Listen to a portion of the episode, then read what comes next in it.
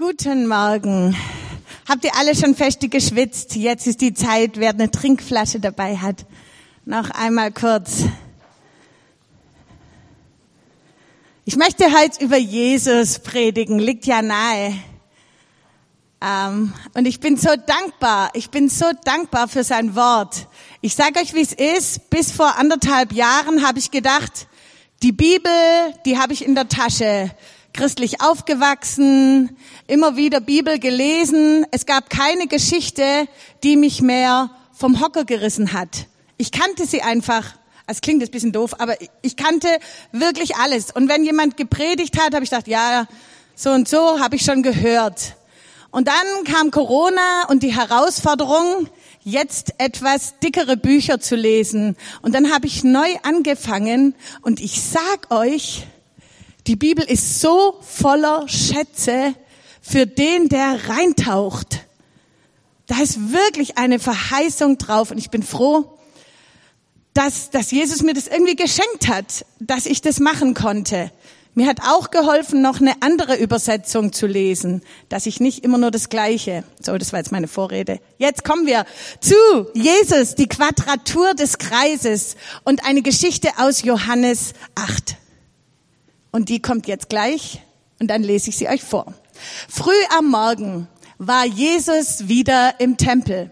Das ganze Volk versammelte sich um ihn und er setzte sich und begann zu lehren. Da kamen die Schriftgelehrten und die Pharisäer mit einer Frau, die beim Ehebruch ertappt worden war. Sie stellten sie in die Mitte, so dass jeder sie sehen konnte. Dann wandten sie sich an Jesus. Meister, sagten sie, diese Frau ist eine Ehebrecherin. Sie ist auf frischer Tat ertappt worden. Nächste Seite. Mose hat uns im Gesetz befohlen, solche Frauen zu steinigen. Was sagst du dazu? Mit dieser Frage wollten sie Jesus eine Falle stellen, um dann Anklage gegen ihn erheben zu können. Aber Jesus beugte sich vor und schrieb mit dem Finger auf die Erde. Als sie jedoch darauf bestanden, auf ihre Frage eine Antwort zu bekommen, da richtete er sich auf und sagte zu ihnen, und das habt ihr alle schon mal gehört wahrscheinlich, wer von euch ohne Sünde ist, der soll den ersten Stein auf sie werfen. Dann beugte er sich wieder vor und schrieb auf die Erde. Von seinen Worten getroffen, verließ einer nach dem anderen den, Platz. Die Ältesten unter ihnen gingen als Erste. Zuletzt war Jesus allein mit der Frau, die immer noch da stand, wo ihre Ankläger sie hingestellt hatten. Er richtete sich auf. Wo sind sie geblieben? fragte er die Frau. Hat keiner dich verurteilt? Nein, Herr, keiner, antwortete sie. Da sagte Jesus, ich verurteile dich auch nicht. Du darfst gehen. Sündige von jetzt ab nicht mehr. Das kommt erst später. Sündige von jetzt ab nicht mehr. Eine ganz dramatische Geschichte. Eine Frau bloßgestellt im Zentrum der Aufmerksamkeit. Sie stellten sie in die Mitte. Die Frau war bestimmt beschämt und eingeschüchtert. Sie war in banger Erwartung ihres Schuldurteils und wenn sie das Gesetz kannte, dann war sie sicher in Todesangst. Dann wusste sie, was ihr jetzt blüht. Und auf der anderen Seite mehrere Männer, die sich auskannten mit Gottes Gesetz, die sich alle Mühe gaben und viele Opfer brachten, ein gottgefälliges Leben zu führen. Pharisäer und Gesetzeslehrer, die ganz genau wissen, jetzt braucht es Gerechtigkeit. Die Sachlage und das Gesetz ist eindeutig, jetzt muss man handeln. So kann man dieses Verbrechen gegen Gott nicht stehen lassen. Normalerweise, wenn wir Geschichten hören, wo Pharisäer auftauchen, dann sind wir ganz schnell in Opposition zu den Pharisäern, stimmt's? Wir denken, ah nee, die sind so kalt und so dogmatisch und die verstehen ja gar nicht, was Jesus meint. Und wir feuern Jesus innerlich an, wenn er mit den Pharisäern abrechnet. Aber für heute, nur für heute, bitte ich dich herzlich, versuch dich in sie hinein zu versetzen. Denn ehrlich, die Pharisäer sind uns weniger fremd, als wir denken. Ihr Wunsch nach Gerechtigkeit, ihr Einsatz für das Gesetz, ihre Sehnsucht nach Heiligkeit, aber auch ihre Lieblosigkeit. Und da gibt es jetzt noch eine tiefere Ebene. Vielleicht geht es nämlich den Pharisäern gar nicht so sehr um die Frau oder um die Sünde des Ehebruchs. Kurzer Check, wo war eigentlich der Mann? Wenn es ihnen wirklich um die Sünde gegangen wäre, dann wäre der Mann auch in der Mitte gestanden. Aber die Pharisäer und die Gesetzeslehrer waren angetrieben von dem Versuch, Jesus eine Falle zu stellen. Und falls wir das nicht so kapieren, hat der Johannes das gleich mit aufgeschrieben. Also offensichtlich hat man die, die Stoßrichtung der Pharisäer mit dieser Frage, ähm, haben die Außenstehenden verstanden, eigentlich geht's jetzt da auch um Jesus. Es geht nicht nur um die Ehebrecherin. Sie wollten ihm eine Falle stellen, so ein bisschen wie bei Mühle. Kennt ihr das? nur viel folgenschwerer. Man zieht in die eine Richtung und hat verloren, man zieht in die andere Richtung und hat auch verloren. Und die Pharisäer wollen wissen, Jesus, was gilt bei dir? Liebe oder Gerechtigkeit? Gnade oder Gesetz? Barmherziges Auge zudrücken oder Konsequenz? die Erfüllung des Gesetzes oder der Bruch des Gesetzes. Entweder oder. Und sie haben schon gedacht, da kommt er nicht mehr raus. Und dann gab es noch eine weitere Frage, nämlich das Recht, einen Menschen zum Tode zu verurteilen, also zu steinigen. Das war gar nicht bei den Juden zu der Zeit. Das lag bei der römischen Besatzungsmacht. Deswegen ist Jesus auch kein jüdischen Tod gestorben, sondern einen römischen. Er ist am Kreuz gestorben. Und damit sagen sie eigentlich auch zu Jesus, hältst du dich an das Gesetz oder knickst du vor Rom ein? Also, er konnte eigentlich nur verlieren, will man denken. Sie wollen, die Pharisäer wollen gern, dass Jesus der Richter ist, dass er die Situation entscheidet. Und sie sprechen ihn an mit Meister. Aber wenn man ganz genau hinsieht, dann sieht man, Jesus sitzt da auch auf der Anklagebank. Jesus ist auch angeklagt. Es geht um die Sünderin, um die Ehebrecherin, aber es geht auch um ihn. Und jetzt kommt Vers 6. Jesus beugte sich vor und schrieb mit dem Finger auf die Erde. Scheinbar unberührt von den Emotionen, die da so aufeinanderprallen. Jesus lässt sich nicht von erhitzten Gemütern aus der Ruhe bringen. Er hat Zeit. Das sind die aufgeregten Ankläger, das ist diese verängstigte Frau und da ist ein ganz ruhiger Jesus. Eine erstaunliche Situation. Und was bedeutet das? Er schrieb mit dem Finger in den Sand. Also ich habe mich wirklich bemüht und viele Kommentare gelesen da dazu. Und manche gehen da auch ziemlich weit. Eins fand ich interessant der Arnold Fruchtenbaum. Ich weiß nicht, ob jemand den kennt. Das ist ein messianisch-jüdischer Bibelausleger. Der hat geschrieben, im Urtext wird die Betonung auf den Finger gelegt, also dass Jesus mit dem Finger geschrieben hat. Und das kann möglicherweise ein Hinweis sein, denn von den 613 Gesetzen aus dem Alten Testament sind zehn mit dem Finger Gottes geschrieben. Erinnert ihr euch, die zehn Gebote hat Gott mit dem Finger geschrieben.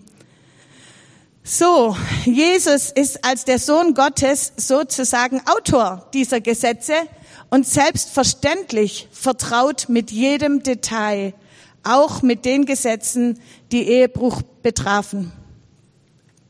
Die Männer lassen also nicht locker, sie wollen unbedingt eine Antwort haben. Und dann kommt diese Antwort. Wer von euch ohne Sünde ist, der werfe den ersten Stein. Was bedeutet diese Antwort? Vordergründig kann man sagen, yeah, die Liebe siegt. Und damit liegt Jesus ja voll im Trend, oder? Hauptsache Liebe. Das, unter dem Schlagwort findet man die tollsten Sachen heutzutage. Das ist der Triumph der Liebe über die Gerechtigkeit. So eine Antwort würde uns schon gefallen, weil eben die liegt im Trend. Jetzt hat es aber den Pharisäern gezeigt. Haha. Naja, wenn wir genauer hinschauen, dann sehen wir, das Gesetz sah für Ehebruch die Todesstrafe vor. Und im Fall einer Verurteilung waren zwei bis drei Zeugen notwendig. Immer im Alten Testament. Todesstrafe war immer mindestens zwei bis, zwei bis drei Zeugen. Diese durften mit der Straftat nichts zu tun haben. Und sie sollten nach dem Gesetz als Erste mit der Steinigung beginnen, also den ersten Stein werfen. Jesus legt hier also das Gesetz sehr fein und akkurat aus und er stellt sich nicht in den Widerspruch zu Mose. Denn Mose gebietet, dass Ehebrecher nur von solchen Zeugen gesteinigt werden dürfen, die die eheliche Treue immer und umfassend gehalten haben, die also mit der Sünde des Ehebruchs nichts zu tun haben. Das ist Altes Testament. Und das ist der Knackpunkt. Jesus sagt nicht, schwamm drüber. Er sagt auch nicht, ist nicht so schlimm, passiert ja jedem Mal. Jesus stellt nicht die Verurteilung dieser Sünde in Frage. Und dann, dann wird es ganz still auf dem Tempelplatz. Eben noch heftige Angriffe, erzürnte Gesetzeslehrer und dann Ruhe. Einer nach dem anderen verlässt den Platz. Interessanterweise die Ältesten zuerst. Habt ihr gesehen, Ältesten war da klein geschrieben. Also damit ist nicht gemeint die Gemeindeleitung, sondern die älteren Leute. Okay? Nur, dass das mal klar ist.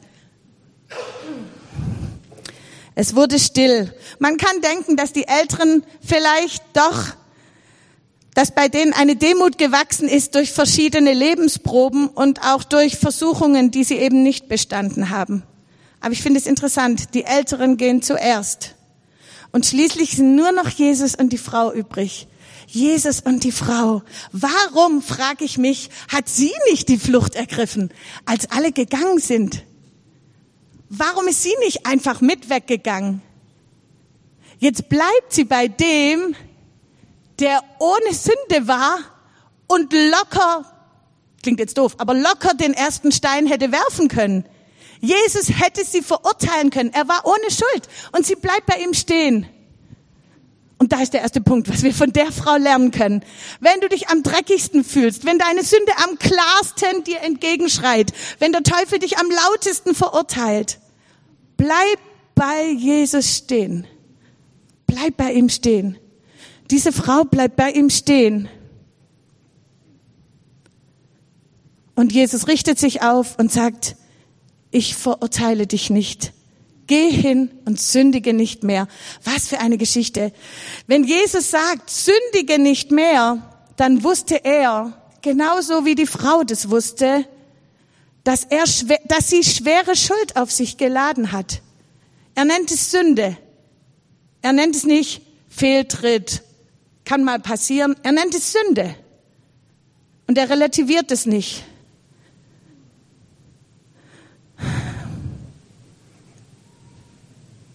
Beide wussten, Jesus und die Frau, es handelt sich hier um Sünde. Auf Ehebruch stand die Todesstrafe und Jesus hat ihm nicht widersprochen. Aber warum hat Jesus diese Frau nicht verurteilt? Warum musste sie dann nicht sterben? Es ist unglaublich, aber wahr. Was wird kurze Zeit nach dieser Episode passieren? Könnt ihr schon am Horizont das Kreuz sehen, an dem Gott selbst die größte offene Rechnung der ganzen Geschichte begleicht. Jesus wird für die Schuld dieser Frau sterben und für die Schuld aller Menschen zu allen Zeiten. Er wird die Rechnung bezahlen. Ich habe das bei Peter Strauch gelesen und ich fand es so wunderschön. Kannst du das Zitat? Ja, genau. Jesus entscheidet. Also wenn wir nochmal zurückdenken kurz an die Frage der Pharisäer, das war ja so entweder oder. Erinnert ihr euch? Entweder Liebe oder Gesetz. Und Jesus entscheidet zweimal pro. Er entscheidet pro Liebe und pro Gerechtigkeit. Und das ist eine andere Sorte Liebe. Das ist nicht das, Hauptsache Liebe und ihr wisst schon, sondern das geht tiefer. Jemand starb für diese Frau, aber es war nicht sie selber, sondern Jesus. Und damit hat er die gerechten Anforderungen des Gesetzes erfüllt. Es ist in Ordnung, dass Ehebruch keine Kleinigkeit ist. Gott hat es so festgelegt. Gott schätzt die Ehe. Das war eine schwere Schuld. Und trotzdem muss sie nicht sterben. Jesus tut der Gerechtigkeit Genüge und schafft gleichzeitig für die Frau einen Weg zum Leben. Wir können nicht sagen, Jesus ist 50 Prozent Gerechtigkeit und 50 Prozent Liebe und er wägt dann so ein bisschen immer ab im Einzelfall. Nee. Jesus ist 100 Prozent Gerechtigkeit und 100 Prozent Liebe und das ist die Quadratur des Kreises, weil es passt nicht in unsere Birne und es kann da auch nicht reinpassen. Ich habe das im Psalm gefunden und ich fand es so wunderschön. Psalm 85, Vers 11. Liebe und Wahrheit haben sich verbündet. Ich habe das auch einmal hier vorne in der Gemeinde gesagt, vielleicht erinnert ihr euch. Gerechtigkeit und Frieden küssen sich. Gerechtigkeit und Frieden küssen sich. Wisst ihr, wie das ist in Ländern, wo, wo, wo Krieg war? Zum Beispiel in, in Südafrika hat man so eine Wahrheitskommission eingesetzt. Und man musste irgendwie das Kunststück schaffen, lieb, ähm, Gerechtigkeit und Frieden irgendwie zusammenzubringen, dass die Leute nach dem Krieg nicht mehr aufeinander losgehen, aber das dass doch auch Frieden eine Chance hat und dass die Gerechtigkeit nicht ganz untergeht. Unheimlich schwierig, Nachkriegsgesellschaften wieder zusammenzubringen. Und bei Jesus, bei ihm küssen sich Gerechtigkeit und Frieden. Bei ihm kommt es zusammen. Das ist so, also ich finde es unglaublich. Und das, deshalb habe ich das genannt, die Quadratur des Kreises. Wir kriegen es nicht zusammen. Aber bei Jesus passt alles. Hey, wir singen hier ein Lied, da kommt in einer Zeile vor, der Löwe und das Lamm. Ja, wie soll das gehen? Sind es zwei verschiedene? Ist Jesus 50 Prozent Löwe und mächtig und Sieger? Und 50 Prozent ist er das demütige Lämmchen, das sich schlachten lässt? Nee, er ist 100 Prozent beides. 100 Prozent beides. Fragst du dich manchmal, ob Gott dich wirklich liebt? Am Kreuz erfährst du die Wahrheit. Da hängt der blutende Jesus, der sterbende Jesus und liebt dich. Und dann weichst du zurück vielleicht und denkst, na ja, wegen mir hätte er das nicht so machen müssen. Und, und die ganze Wahrheit über Gott und über dich ist, du brauchst einen Retter. Du hast vor Gott keine Chance ohne. Gott ist nicht ein bestechlicher Richter, mit dem er ein Deal noch kurz so machen kann. Unser Gott ist groß und furchterregend und vollkommen heilig und wir können nicht da irgendwelche Abkürzungen finden. Das Einzige, was wir können, ist die Liebe, die Jesus uns zeigt am Kreuz anzunehmen. Er ist für uns gestorben. Er hat es bezahlt, was wir niemals hätten bezahlen können. Gott ist kein bestechlicher Richter. Und die Wahrheit ist, wir sind viel verlorener, als wir denken. Viel verlorener. Und wir sind viel geliebter, als wir denken. Nämlich auch beides 100 Prozent. Viel verlorener, als wir denken. Viel geliebter, als wir denken. Diese dramatische Geschichte kann man von zwei Seiten her betrachten. Von der Anklägerseite, also von diesen Pharisäern und den Gesetzeslehrern, und von der Seite der Frau. Und das möchte ich jetzt gerne machen. Und ich, ich bitte euch einfach, dass ihr da gedanklich so ein bisschen mitgeht. Kannst die nächste Seite? Ja, genau. Die Perspektive des Anklägers. Wen stellst du gedanklich in die Mitte? Direkt vor Jesus. Vielleicht dein Vater und du sagst, Jesus, Meister, ich habe ihn ertappt. Wäre er anders mit mir umgegangen, liebevoller und geduldiger, dann stünde ich jetzt ganz anders da, frei und selbstbewusst und müsste nicht so viel kämpfen. Dauernd, ich habe immer das Gefühl, ich kann es ihm nicht recht machen. Jesus, was sagst du? Ich will, dass du meinen Vater verurteilst. Naja, vielleicht sagen wir es nicht so krass, aber vielleicht ist es doch in unseren Emotionen so. Vielleicht klagst du deinen Pastor an. Jesus Meister, ich habe ihn ertappt. Er hat mir nicht das gegeben, was ich so dringend gebraucht hätte. Er hat mich nicht gesehen. Er hat in deinem Namen vielleicht mich lieblos behandelt. Jesus, was sagst du? Das kannst du ihm doch nicht durchgehen lassen. Vielleicht deinen früheren oder jetzigen Partner oder Partnerin. Jesus Meister, ich habe sie ertappt. Sie hat mir Dinge versprochen und nicht eingehalten. Er hat mir das Blaue vom Himmel runter versprochen und hat es nicht eingehalten. Jetzt bin ich so verletzt. Jesus, ich will, dass er oder sie sich vor dir schämen muss, denn es war nicht in Ordnung. Und dann stehen wir so vor Jesus wie die Pharisäer dann wollen wir eine Antwort haben. Unser Gerechtigkeitsempfinden verlangt eine Antwort. Wir gehen davon aus, wir haben ein Recht auf eine Antwort. Und auch bei mir stelle ich dann erschreckt fest, dass da Jesus auch auf meiner Anklagebank sitzt. Denn wehe, er entscheidet nicht in meinem Sinn. Dann klage ich ihn an und dann habe ich das Gefühl, Jesus schuldet mir etwas. Jesus ist mir was schuldig. Die Wahrheit ist, Jesus ist uns gar nichts schuldig. Wir sind ihm alles schuldig. Weil wisst ihr, was in der Bibel steht? Seid niemanden etwas schuldig, als, an, als allein zu lieben. Und das hat Jesus getan. Er ist uns nichts mehr schuldig. Wir sind ihm jetzt schuldig. Es ist schon irritierend, dass Jesus da nicht reagiert. Und wenn du dich in der Rolle des Anklägers wiederfindest, dann schmeckt dir wahrscheinlich auch die Antwort von Jesus gar nicht. Denn er fragt dich, bist du ohne Sünde? dann kannst du den ersten Stein werfen. Bist du ohne Sünde? Dann hast du ein Recht zu verurteilen. Und jetzt stehen wir vor der Wahl. Wir können unser ganzes Leben lang andere anklagen und damit oft auch Gott indirekt Vorwürfe machen. Oder wir anerkennen, dass wir genau wie alle anderen auf göttliche und auf menschliche Gnade angewiesen sind. Vielleicht erinnerst du dich an den Anfang der Bibel. Da wird die erste Sünde beschrieben. Und als es an die Aufarbeitung geht, ist es fast schon komisch, wenn es nicht so tragisch wäre. Weil Adam sagt, die Frau war's. Eigentlich sagt er sogar, die Frau, die du mir gegeben hast, die war's. Und Eva sagt, die Schlange war's. Von Anfang an sind wir so gepolt da drin, unsere eigene Schuld zu relativieren, auf andere zu schieben, unsere eigene Schuld kleiner zu machen oder ganz zu leugnen. Und heute fordert uns Jesus auf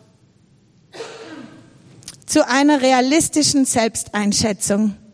Und er will damit den Weg frei machen für unsere Heilung, denn die Wahrheit macht uns frei. Nicht das Konstrukt, das wir uns im Kopf zurechtgerückt haben, sondern die Wahrheit Gottes macht uns frei. Bin ich ohne Sünde? Okay, also ich weiß, für mich kann ich ganz klar sagen, nein. Ich brauche die Barmherzigkeit und die Vergebungsbereitschaft anderer. Ich bin so abhängig von Gnade in Bezug auf Gott und auch in Bezug auf Menschen. Jesus lädt dich heute zur Freiheit ein, auch wenn dir seine Antwort nicht passt, so bleibt sie doch wahr. Bitte lass los. Lass alte Verletzungen mit der Hilfe Gottes hinter dir. Geh in diese Geschichte hinein und spüre, wie deine bitteren Vorwürfe an andere vor Jesus nicht standhalten können. Und wenn du alleine überfordert bist, dann such dir jemand, der beim Loslassen hilft, der mit dir beten kann. Und ich möchte jetzt gleich auch dafür beten nicht erschrecken, es gibt heute zwei Aufrufe. Ich möchte jetzt einmachen. Wenn dir jetzt klar geworden ist, immer noch klage ich andere Menschen an. Immer noch klage ich hinter diesen Menschen auch Jesus an. der zugelassen hat, dass mir so schlimme Sachen passiert sind. Und wenn du jetzt hörst, dass Jesus dich fragt, bist du ohne Sünde, dann kannst du den ersten Stein werfen. Ich bitte dich, steh jetzt auf, ich möchte jetzt mit dir beten.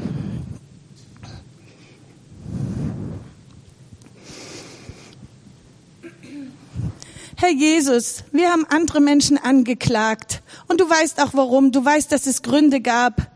Aber jetzt stehen wir vor dir und wir lassen es los. Wir lassen es los. Wir geben es in deine Hand. Du kümmerst dich um Gerechtigkeit. Und wir sind nicht die Richter. Du bist der Richter. Wir lassen es jetzt los und ehren dich damit. Amen. Die zweite Perspektive. Ach, Thomas, das ist lieb. Eigentlich hätte ich da meine Trinkflasche, aber.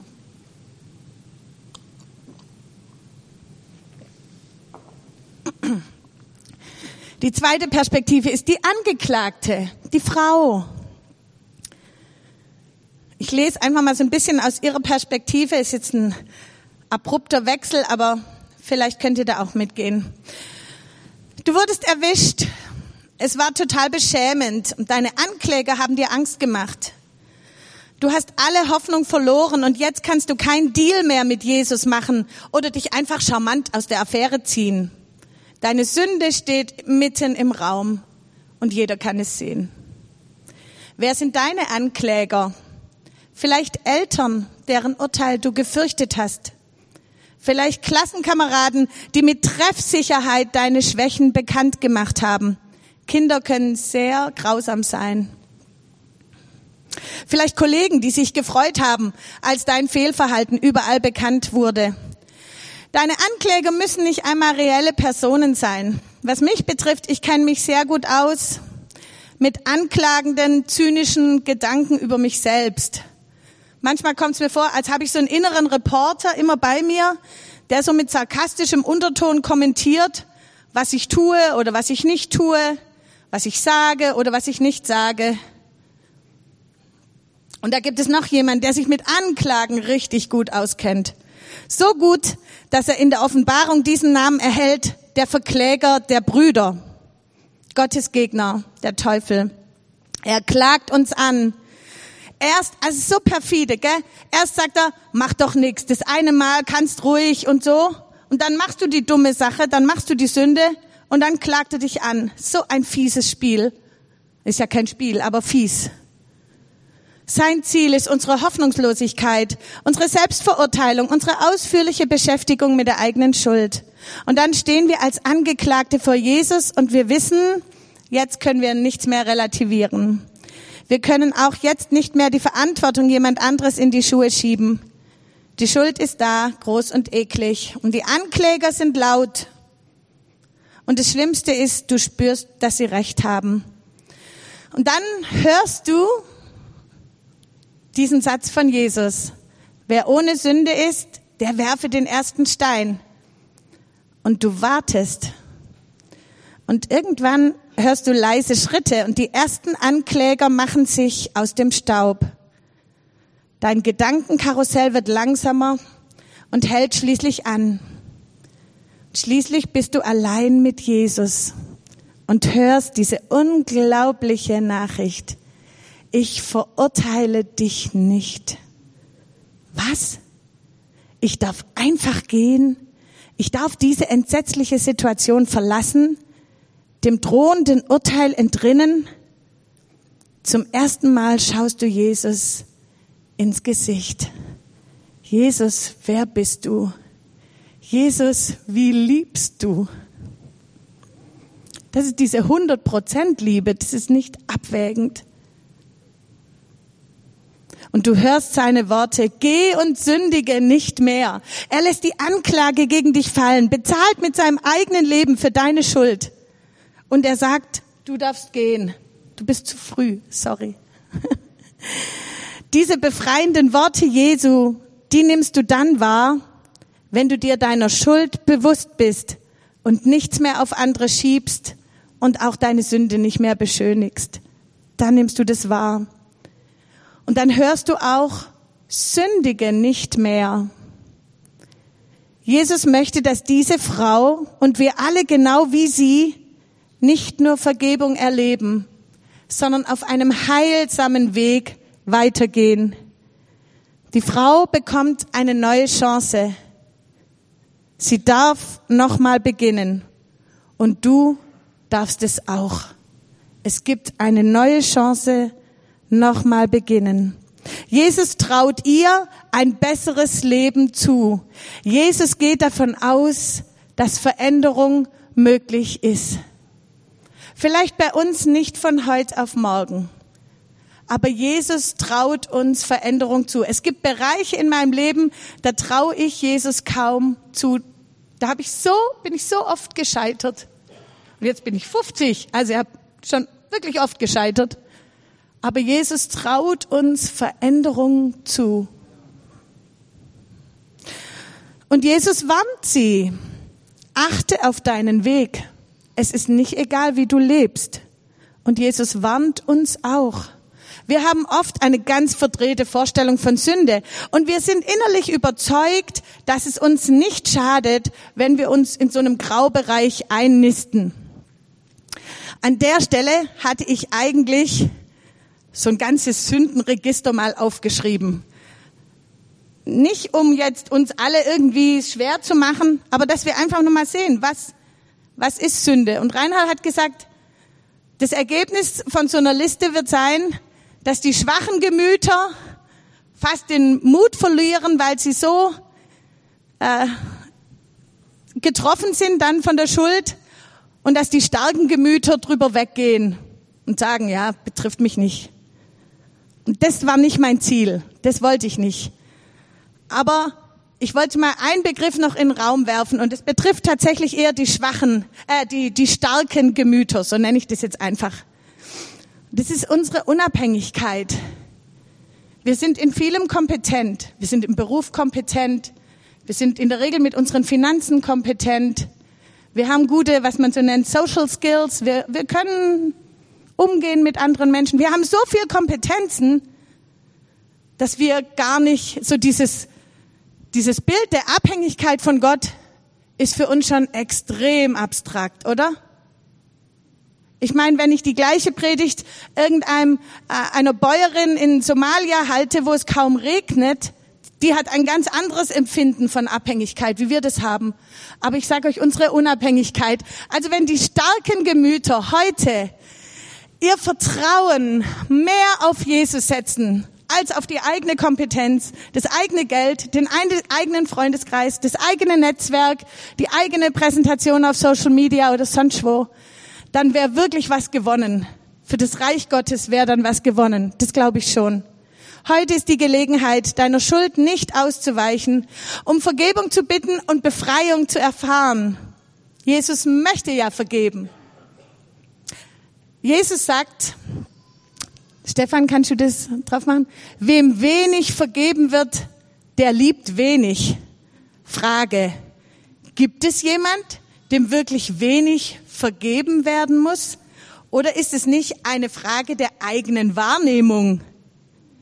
Dass ich denke, ja, im Großen und Ganzen habe ja niemand umgebracht, so, komm ja schon irgendwie durch. Wem wenig vergeben wird, der liebt viel. Ganz einfache Frage. Wann hast du Jesus das letzte Mal von Herzen um Vergebung gebeten für irgendwas? Vielleicht liegt es auch ein bisschen an unserer Wahrnehmung. Die Geschichte geht noch weiter, die könnt ihr in Lukas 7 lesen.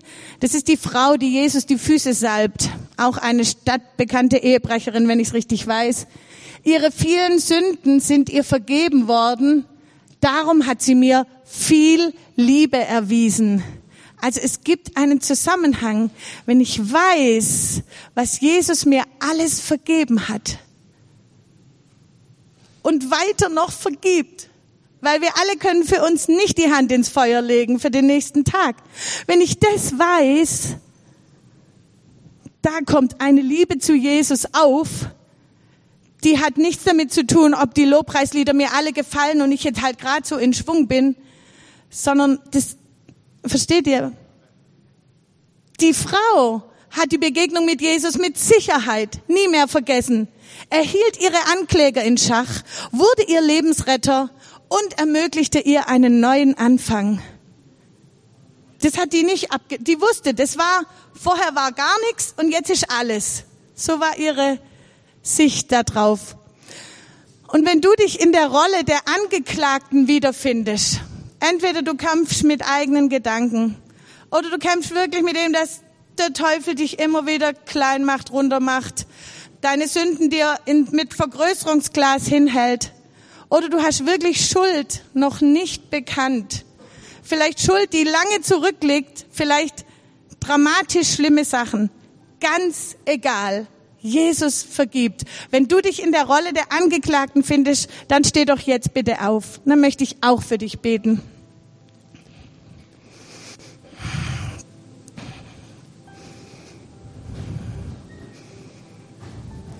Jesus, wir können es kaum fassen. Du sprichst uns die Worte zu, ich verurteile dich nicht. Und du sprichst uns deshalb zu, weil du dich selber hast verurteilen lassen und weil du der Gerechtigkeit Genüge getan hast und weil du das jetzt rechtmäßig sagen kannst. Du kannst uns in Freiheit senden. Du kannst uns vergeben. Und du machst es so gern. Und ich danke dir, dass unsere Schuld am Kreuz bezahlt wurde, dass alle Schuld von allen Menschen zu allen Zeiten am Kreuz vergeben wurde. Jesus, wir können das nicht verstehen, aber ich bitte dich, dass, dass unsere Liebe zu dir da wächst, hier an dem Ort, der Schuld und der Vergebung, dass da auch unsere Liebe wächst, wie bei dieser Frau.